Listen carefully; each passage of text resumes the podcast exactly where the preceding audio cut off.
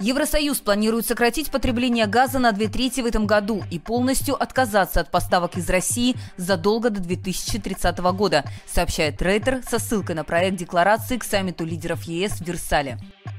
Европа стремится полностью отказаться от российского газа, а также нефти, угля и металлов. В общем, от главных статей отечественного экспорта в Евросоюз. Еще одно громкое заявление Еврокомиссии касается запрета российским судам заходить в порты Евросоюза и автомобильным перевозчикам из России и Белоруссии поставлять товары в Европу. Все это напоминает торговую блокаду. Я напомню, что ранее многие западные компании приостановили в России свою деятельность или вовсе покинули российский рынок, лишив себя немалых доходов и прибылей. А не стреляет ли тем самым Европа себе в ногу или даже в голову? Кто в итоге сможет устоять в этой борьбе?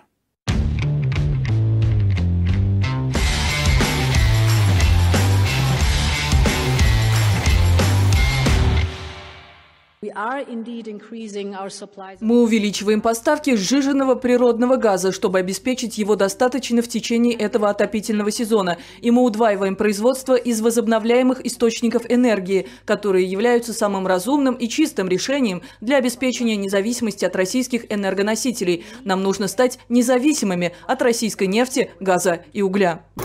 Европа твердо намерена отказаться от российских энергоносителей, разумеется, не навредив самой себе – Хотя получается это трудно, в том числе из-за цен на газ, которые были и без того очень высокие, а теперь устремились в космос. Про причины высоких цен на газ мы уже делали ролик в конце прошлого года на нашем канале. Однако сейчас на цены действуют дополнительные спекулятивные факторы из-за событий вокруг Украины и санкций со стороны ЕС. Тем временем цены в Европе на газ, на бензин, на электричество достигли очередных рекордов. И, видимо, это только начало. Отсюда резкий рост инфляции до 7,5% и падение благосостояния граждан. Что уже привело к череде протестов в Европе. Так и хочется сказать, что все принятые санкции против России бьют по ним же, бумерангом. Однако Европе руку помощи протягивает США.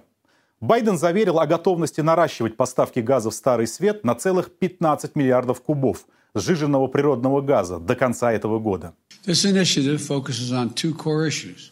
One, этот вопрос содержит два пункта. Во-первых, помочь Европе снизить зависимость от российского газа как можно быстрее. Во-вторых, сократить спрос на газ в целом. По первому пункту США вместе с европейскими партнерами будут работать над обеспечением дополнительных 15 миллиардов кубических метров сжиженного природного газа для Европы в этом году.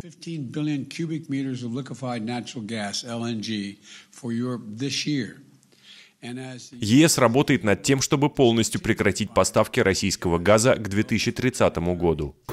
Много это или мало? И что там с рынком газа в Европе? Давайте разбираться. Потребление газа в Европе в последние годы стагнирует. Причем потребление снижается как в промышленности, так и в электроэнергетике и даже для нужд населения. Такая тенденция связана с несколькими факторами. Во-первых, это процесс деиндустриализации многих стран Европы, ну, кроме Германии разве что. Этот тренд можно наблюдать на данной диаграмме. Мы здесь видим снижение общего энергопотребления в Европе и одновременный рост потребления в Азии. Именно туда и перетекала промышленность из развитых стран в течение последних нескольких десятилетий. Во-вторых, внедрение энергоэффективных технологий в промышленности и упор на производство энергии за счет возобновляемых источников. Речь идет прежде всего о ветрогенерации – эта ветряная электростанция сейчас работает на полную мощность. Тем временем разрешение на строительство новых выдаются повсюду, от Западной Ирландии до Балтики. Погодные и климатические условия – важный фактор для разработчиков, поскольку средняя скорость ветра в Европе может меняться на 6% в год. Помимо ветрогенерации следует упомянуть о солнечных электростанциях. Итого на эти два источника приходится почти 20% производства энергии. Это немало, но недостаточно, чтобы заместить традиционные источники, прежде всего газ, нефть и уголь. Следует еще рассмотреть перспективы ядерной энергетики в Европе. А они очень туманны.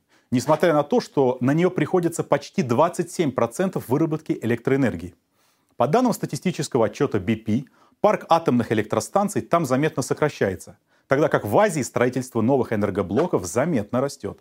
Например, за прошлый 2021 год в мире началось строительство 9 новых блоков АЭС суммарной мощностью почти 9 гигаватт. Из них 5 в Китае, 2 в Индии и по одному в России и Турции. При этом из этих 9 Пять – это блоки российского дизайна ВВР-1200, а три – китайские Hualong-One. Всего в стадии строительства находится 54 блока в 19 странах. Из них 25% строится в Китае, еще 25% это Индия плюс Южная Корея плюс Россия – еще в 15 странах строится по одному-два блока. В Европе к ядерной энергии отношение было долгое время настороженное. Например, Италия уже закрыла все имеющиеся АЭС и полностью отказалась от ядерной энергетики. Бельгия, Германия, Испания, Швейцария, Швеция осуществляет долгосрочную политику по отказу от ядерной энергетики. Главные новости по закрытию АЭС приходят сейчас из Германии. В ушедшем году там закрыты три атомных энергоблока или половина всех действующих АЭС. В конце следующего года будут закрыты и последние оставшиеся три энергоблока. Интересно, что в ушедшем 2021 году из-за менее ветреной погоды выработка возобновляемой энергетики была меньше, чем ожидалось. В итоге доля возобновляемой энергетики в энергобалансе Германии в 2021 году снизилась до 45%, хотя в 2020 она превышала 50%. При этом провал приходилось компенсировать более надежными источниками. В первую очередь, внимание, грязным углем. Прирост там выработки угольных станций был самым большим. По сравнению с 2020 годом каменного угля пришлось сжечь на 30% больше, а бурого на 20%. Тут так и хочется сказать «Привет, зеленые! Да здравствует декарбонизация!» Кстати, на тему углеродной нейтральности и сокращения парниковых газов мы делали недавно ролик. Рекомендую посмотреть. Более-менее самодостаточной с точки зрения производства энергии в Европе является разве что Франция. Не подумайте, что это из-за инноваций в сфере возобновляемой энергии. Типа вот самостоятельной выработки электричества в общественных местах. Например, для зарядки телефона.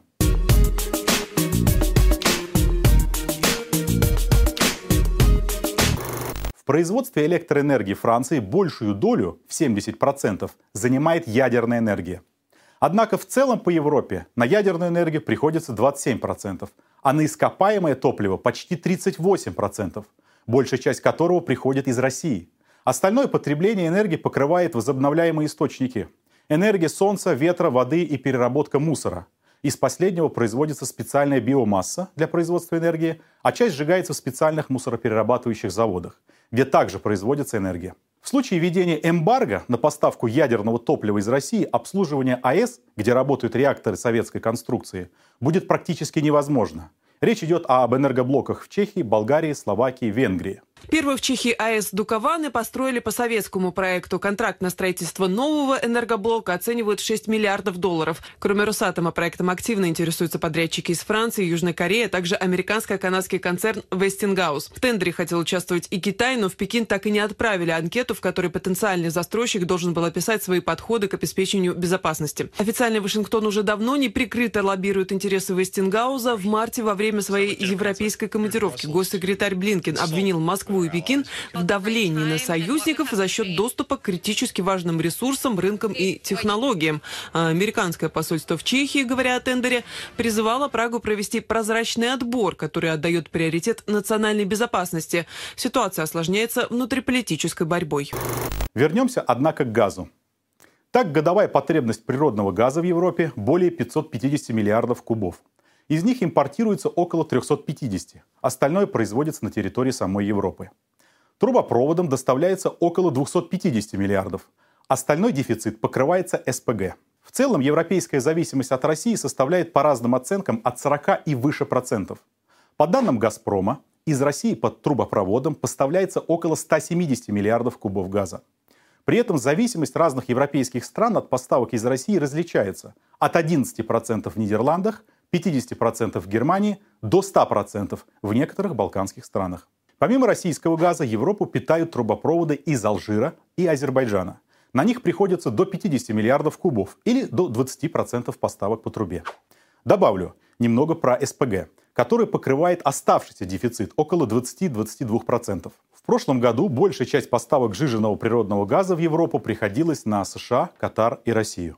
На них в совокупности приходилось почти 70% всего импорта СПГ. При этом США стали крупнейшим поставщиком СПГ в 2021 году с долей в 26%, за которыми следует Катар с 24% и Россия с 20%. Видимо, в этом году США сможет направить до 45 миллиардов кубов СПГ, став главным поставщиком такого типа газа. То есть даже больше, чем обещал Байден. Правда, для этого придется перенаправить потоки из Южной Америки и Азии.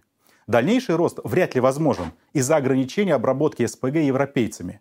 Для этого нужна соответствующая инфраструктура, которая может быть выстроена за 5-10 лет.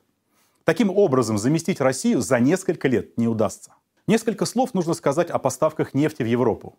В 2021 году объем экспорта российской сырой нефти составил 230 миллионов тонн, что на немного меньше, чем годом ранее. Однако выручка от поставок при этом увеличилась на 34%, до 110 миллиардов долларов. Понятное дело, цены на сырьевые товары заметно подскочили за прошлый год. В целом, зависимость Европы от российской нефти составляет около 27%. Наконец, уголь. По нему зависимость Европы тоже большая, до 47%. Однако в так называемом пятом санкционном пакете предусмотрена полная эмбарго на поставки угля к августу 2022 года. Это серьезно ударит по Германии, которая наряду с Польшей, Нидерландами и Кипром является крупнейшим импортером российского угля. Европе без российских ресурсов придется тяжело. Поставки энергоносителей из других стран будут дороже, а значит издержки товаропроизводителей серьезно возрастут, что в перспективе может подорвать конкурентоспособность бизнеса. Жизнь обычных людей также изменится. Ведь дорогая энергия означает рост инфляции и падение реальных доходов. А может показать им Кузькину мать, да и вовсе перекрыть вентили – Ясно, что так просто не выйдет. Ведь речь идет не о садовых шлангах, а о трубопроводах, которые просто так не перекинешь с одного континента на другой. Более того, остановить такое непрерывное производство тоже сложно.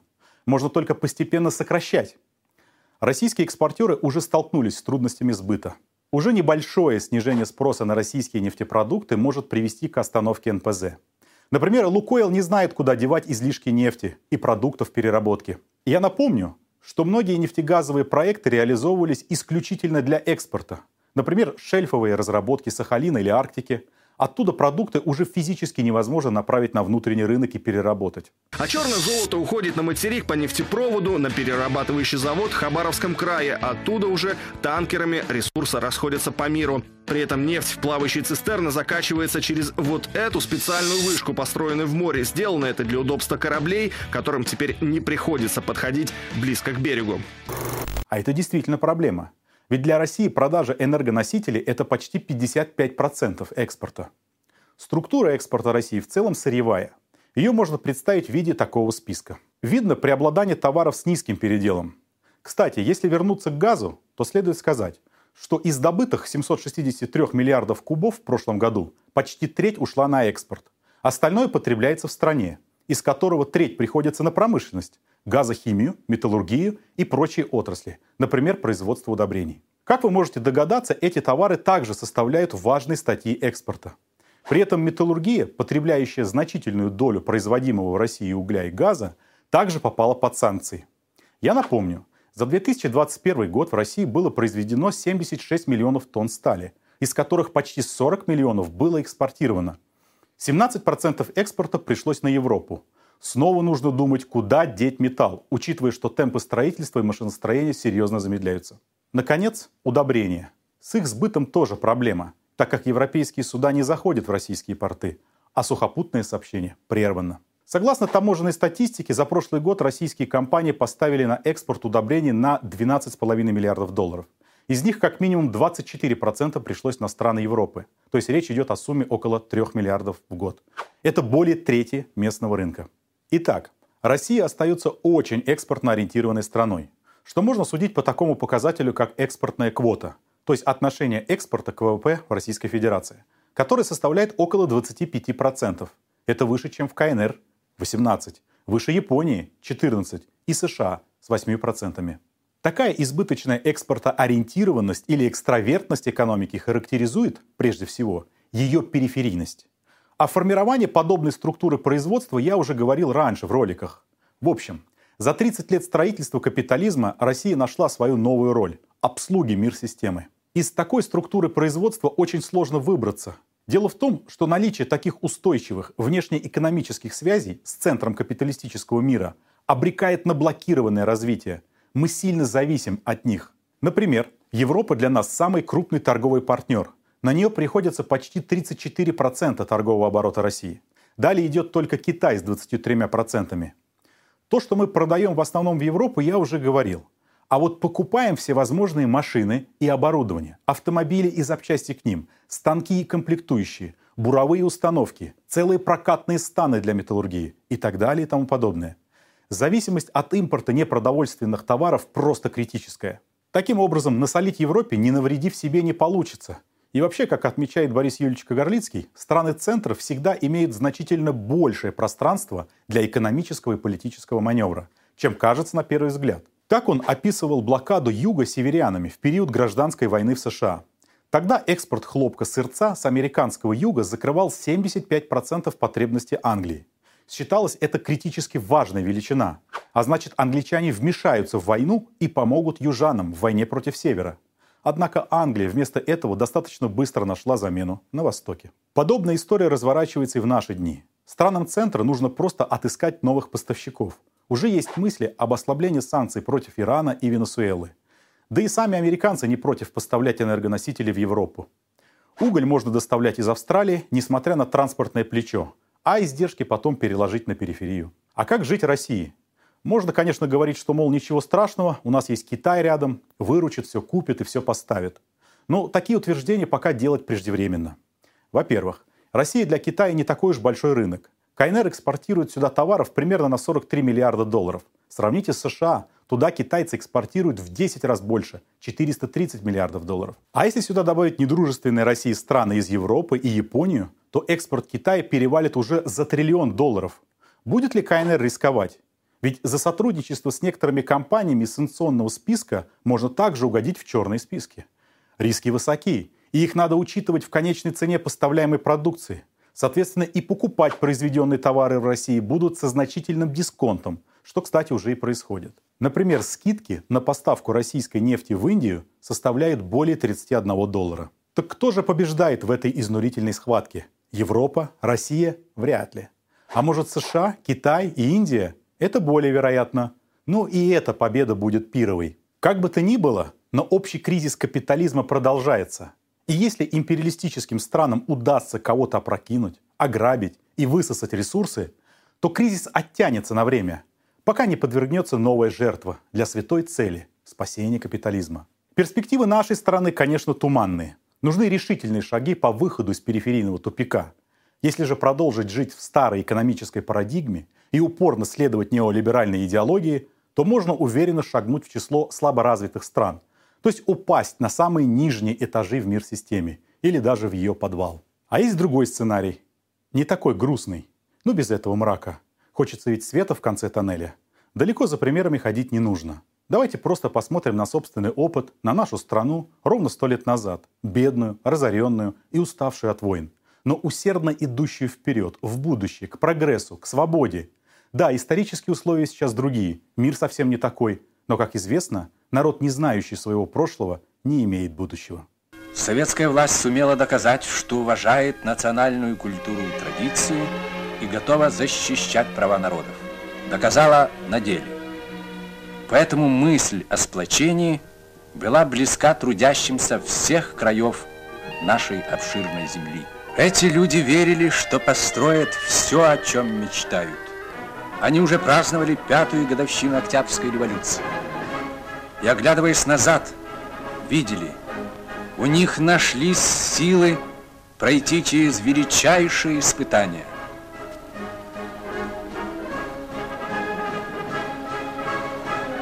После войны, после страшной разрухи, хозяйство становилось на ноги. Укрепился союз рабочих и крестьян. Упрочилось международное положение страны. Надежным оплотом была Красная Армия.